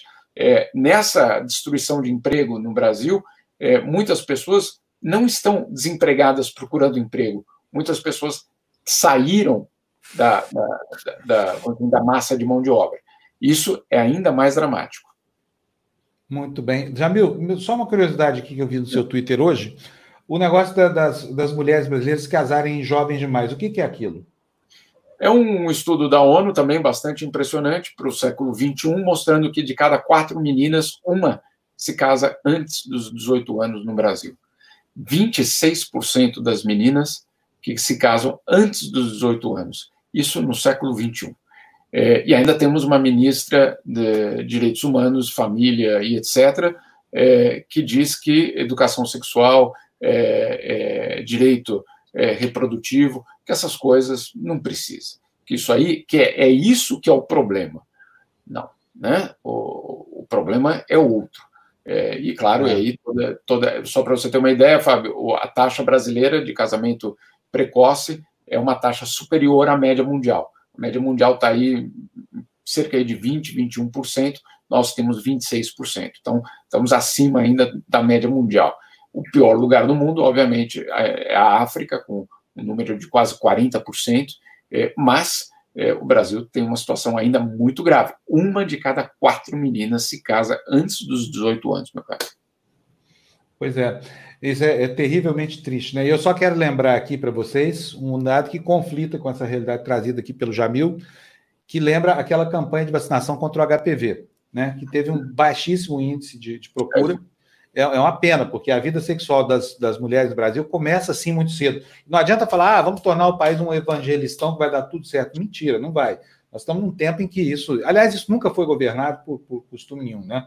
Nós tivemos pecados aí da, na, na, antes da, da, de Cristo, a vontade, é, enfim, campeã do mundo, é da natureza humana. Agora, nós temos um, um paradigma tecnológico que nos permite prevenir uma doença que pode matar as nossas filhas.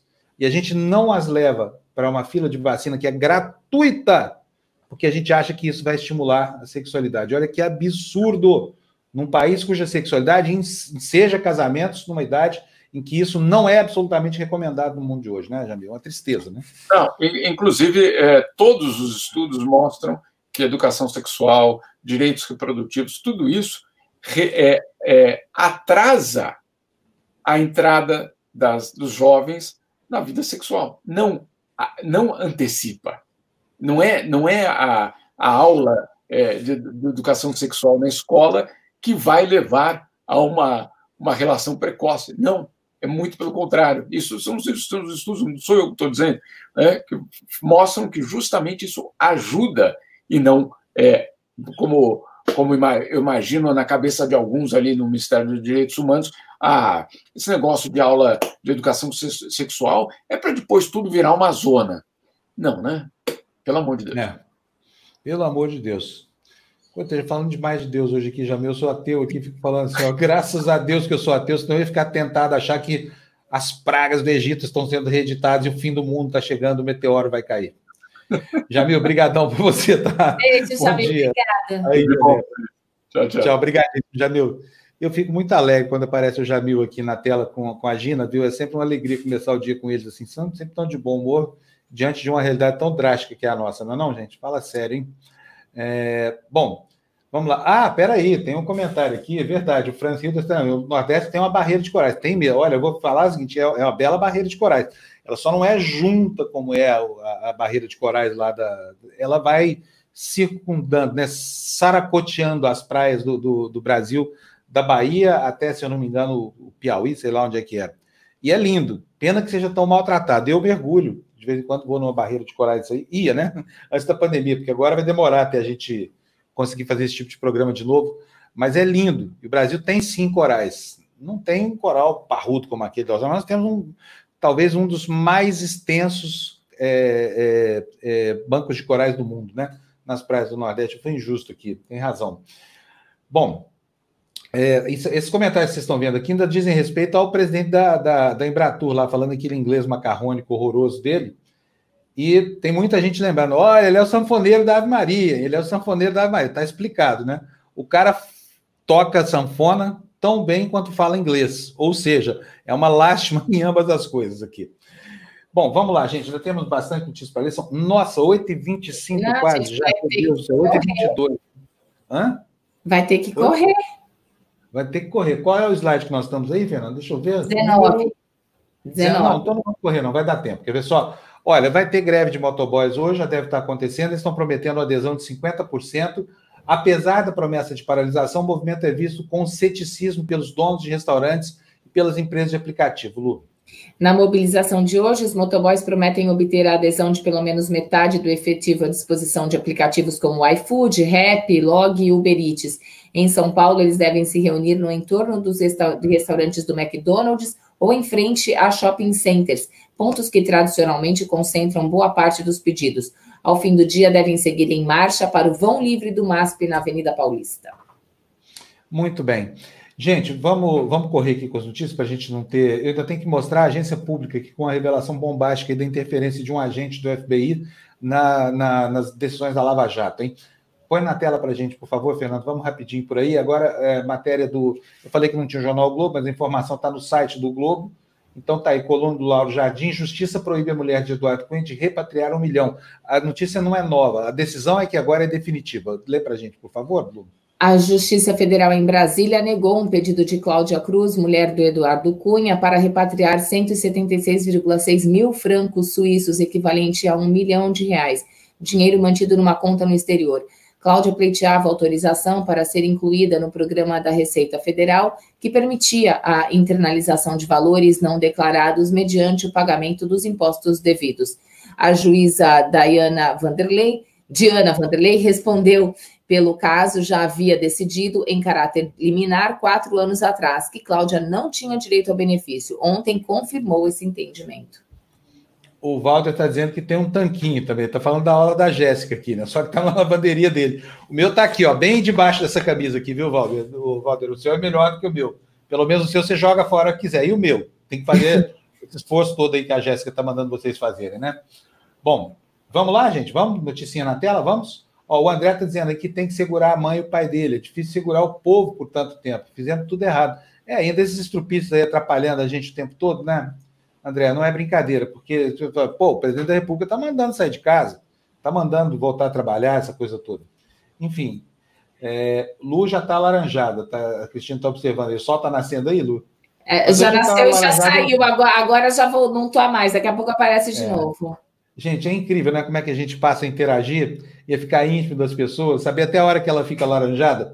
Por exemplo, Cristina, essa sua frase, que se aplica durante alguns minutos à Lu por causa da posição do Sol, a gente poderia dizer muito bem em relação ao Trump, por exemplo. Olha só, o Trump já está alaranjado. Ele, ele vive alaranjado, né? Ele tem é, ele é laranja pura. É. O, o Trump é o melhor símbolo do que o PSL faz com as mulheres. Ele é totalmente laranja. Vamos lá, notícia na tela. Põe na tela cheia para a gente ler, Fernando. Reajuste de pedágio. Gente, povo pobre, nessa pobreza miserável, sabe? Tudo caro. E aí, reajuste de, de pedágio? Mas tudo bem, foi adiado durante quatro meses. É melhor do que agora, né? Lê para a gente, Lu, por favor. O reajuste das tarifas de pedágio para a maioria das rodovias estaduais paulistas foi adiado para daqui a quatro meses pela Agência de Transporte do Estado de São Paulo por causa da pandemia. O aumento entraria em vigor nesta quarta-feira, conforme estabelecido em contrato de concessão, válido para as rodovias das três primeiras etapas do programa de concessões rodoviárias. A imigrante está nisso, né? Porque o pedágio da imigrante tá. é um dos mais caros. Meu Deus do céu, como é caro. É. A estrada é parcelar boa. o pedágio lá. O senhor vai para Santos, vou. O senhor pode parcelar em oito vezes sem juros do cartão. O senhor quer pagar à vista vai parcelar? Bom, a, a Lourdes está dizendo aí para a gente, questão é o descaso do governo federal. Covid-19 vai ser uma das doenças do nosso país, como Zika, dengue, chikungunya, entre outras. Uma vergonha. É uma vergonha mesmo. Além disso, é uma tragédia, né? 60 mil pessoas mortas. Olha, que horror isso. Fala sério. Quando que a gente pensou que ia falar disso com naturalidade, né? 60 mil. É uma cidade de porte médio, sabe? Bom, vamos lá. Notícia na tela, Fernando. São. Ai, meu Deus do céu, nós temos mais três minutos só. Conta de luz para cliente residencial da Enel. Olha aí, a tarifa de pedágio não sobe. Mas os lobistas da energia elétrica conseguiram. Conta de luz para cliente residencial sobe 3,61% no momento de maior depressão da renda nacional. Lu. A ANEEL aprovou nesta terça-feira o reajuste das tarifas da Enel São Paulo, antiga AES Eletropaulo. Em média, o consumidor pagará 4,23% a mais pelo serviço a partir do dia 4. A Enel atende cerca de 7 milhões de unidades consumidoras em 24 municípios de São Paulo e região metropolitana. Consumidores residenciais terão reajuste de 3,61%. Já empresas conectadas em baixa tensão pagarão, em média, 3,58% a mais pelo serviço e as em alta tensão, 6%. Muito bem. Gente, tem aqui uma notícia para vocês. Sabe aquela pedalada que eu andei prometendo aqui? Acho que vai sair mais rápido do que a gente pensava, viu? Talvez não este domingo agora, no próximo. O que, que vocês acham? A gente deve ter tempo bom, nós estamos agora né, no meio do inverno. Então, já vou. E a gente começa por São Paulo, tá? Depois a gente vai fazer Brasília, Rio de Janeiro e, se possível, Porto Alegre também, sabe? Só que é difícil organizar, é muito trabalho aqui, é um tempo só. Tá falta. Lu não quer cuidar disso, não? Organizar nossa pedalada? A Lu entende de pedal aqui, eu sou só um eu, Eu não tenho a bicicleta, mas eu falei que eu vou alugar alguma não bicicleta. Não tem problema, a gente vai arranjar uma bicicleta dessa, você não escapa, não, tá? Ainda mais você que está toda marombada aí treinando todo dia com a Jéssica, né? Bom, gente. Olha só, cadê a notícia na tela, Fernando? Vamos dar uma corridinha agora, Lu, porque eu tenho uma manchete aqui para mostrar para vocês. Olha, a manchete é só: um terço das grandes marcas devem não, né? Um terço deve deve barrar anúncio em mídia social. O movimento deve ir além do boicote de um mês contra o Facebook, diz uma associação que concentra investimentos em publicidade. Boa pressão essa aqui, positiva. Próxima notícia na tela para a Lu, Fernando. Tempestades causam quatro mortes e destruição no sul. Formação de ciclone bomba associada à frente fria causa danos em Santa Catarina, Rio Grande do Sul e Paraná. E acabou. Muito bem. Acabou? Acabou? Então vamos lá. Vou mostrar para vocês aqui agora a matéria da agência pública junto com o The Intercept. Está aqui na tela. Cadê? Vamos lá. Hellos, por que não entra? Por que não está entrando? Meu Deus do céu. Entre. Aí, entrou. Olha aí, ó, o FBI e a Lava Jato. É matéria do site The Intercept hoje, né? Eu vou mostrar aqui para vocês, vou para a aba aqui do navegador. Vejam só o que, que fala essa. Opa, não é aqui não, é aqui. Não é aqui também não. Cadê essa aba? Perdi aqui a aba do. A aba do. do... Tá aqui a aba. Olha, a matéria diz o seguinte: ela revela a existência e diálogos de um, de um agente do FBI, chama Leslie Beckscheiss, teve diversas vezes no Brasil. O nome do meio dele, esse R aí, é, é Rodrigues. E não é Rodrigues em espanhol com a letra Z no final, é com a grafia portuguesa. Fala português fluentemente, esteve no Brasil em 2012, e o único registro dele é essa foto aí numa reunião junto com a Polícia Militar. Eu não consegui ler a matéria, porque, obviamente, ela saiu aqui durante o período que a gente estava com o Jornal do Ar, mas eu recomendo para você, vai, é, o endereço da agência pública ou do Intercept é, vou dar um só para não te confundir, tá? apublica.org, apublica.org. Leiam a matéria. Essa matéria promete dar uma boa repercussão, tá bom? Enquanto isso, nós vamos é, para o descanso aqui, né? Eu, no meu caso, para o descanso, a, a, vocês, a, a Lu e a Jéssica, vão se cansar agora. Tá? Eu vou preparar o tertúlio e elas vão preparar o físico para a nossa pedalada aí. Então, bom dia para vocês. Lu, um beijão para você, muito obrigado. Vocês que nos assistiram, obrigado. Foi meio confuso hoje o negócio aqui das mensagens de vocês, mas eu prometo melhorar, tá bom? Tchau, gente. Brigadão pela centésima edição que vocês proporcionaram. Tchau, tchau.